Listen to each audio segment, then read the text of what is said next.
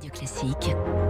3 minutes pour la planète. 7h-5, bonjour Baptiste Gabory. Bonjour Dimitri, bonjour à tous. Ça fait 10 ans qu'on en discute. Les travaux du grand parc éolien en mer de la baie de Saint-Brieuc démarrent aujourd'hui.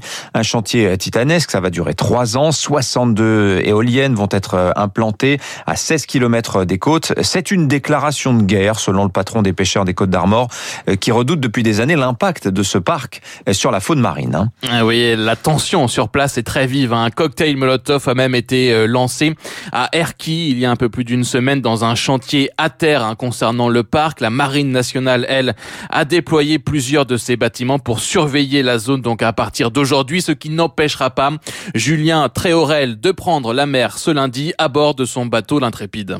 Je suis euh, prêt avec euh, mon équipage euh, à embarquer sur le bateau. On va rejoindre directement là mes collègues sur zone. La seule solution pour nous aujourd'hui, c'est d'aller à la confrontation avec ces bateaux industriels hein, et leur demander de partir. Ce marin qui pêche surtout du homard dans la baie de Saint-Brieuc ne décolère pas.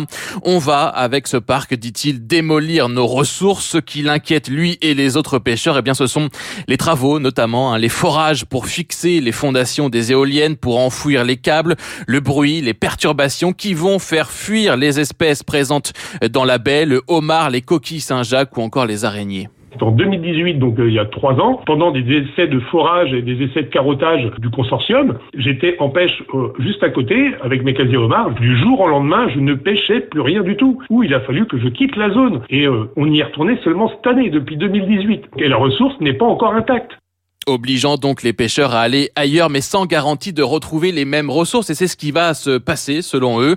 Le développeur du parc lui met en avant une étude présentée en décembre dernier réalisée avec plusieurs chercheurs notamment du CNRS et qui conclut à l'impact très limité des travaux notamment du bruit sur le cycle de vie des espèces d'autant que ces travaux vont être très surveillés. Emmanuel Rollin est le directeur du développeur du parc El Marine. Il y aura aussi des suivis en temps réel pendant euh, la période des travaux, en particulier sur ce qui concerne le bruit, ce qui concerne la turbidité, donc le fait que l'eau soit troublée, avec des seuils euh, qui nous obligeront à réduire euh, les travaux ou même à les arrêter si certains seuils sont dépassés en termes de turbidité.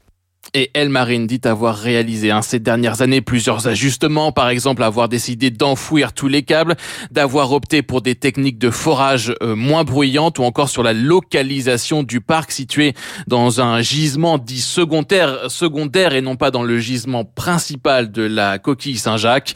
Le parc sera mis en service fin 2023, parc qui est censé fournir de l'électricité à 835 000 personnes. Merci Baptiste.